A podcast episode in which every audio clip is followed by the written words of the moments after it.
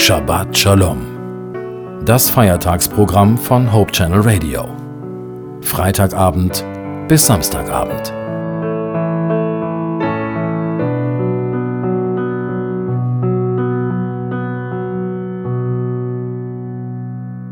Die Vorstellungen davon, wie die wahre Liebe aussieht, sind wahrscheinlich so vielfältig und so unterschiedlich wie die Menschen selbst.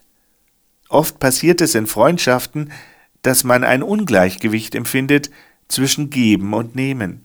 Schnell hat man das Gefühl, immer nur in eine Beziehung hinein zu investieren, ohne wirklich auch etwas zurückzubekommen. Es ist sicher falsch, eine allzu große Erwartungshaltung in die andere Seite zu haben. Genauso ungünstig ist es sicher auch, ständig die Wohltaten und Geschenke in einer Beziehung gegeneinander aufzurechnen, bis ins Kleinste. Ich glaube, die Hollywood-Schauspielerin Catherine Hepburn hatte recht, als sie meinte, Liebe ist nicht das, was man erwartet zu bekommen, sondern das, was man bereit ist zu geben. Im liebevollen Geben liegt ein Geheimnis.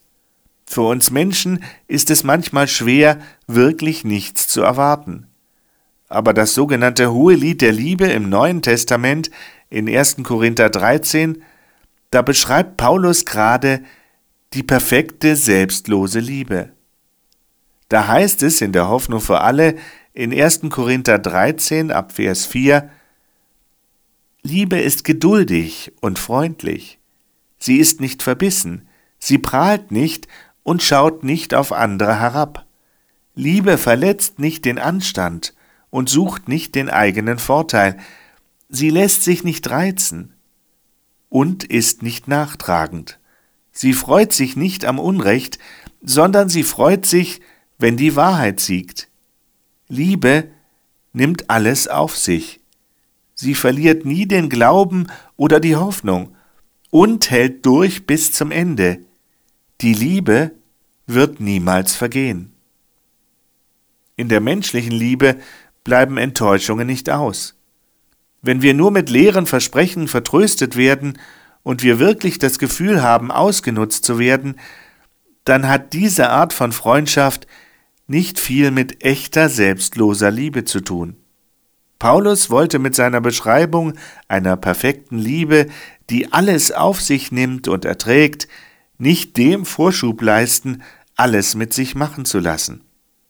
Während sich die menschliche Liebe allzu oft als unzuverlässig und brüchig erweist, macht 1. Korinther 13, Vers 8 deutlich, die Liebe wird niemals vergehen.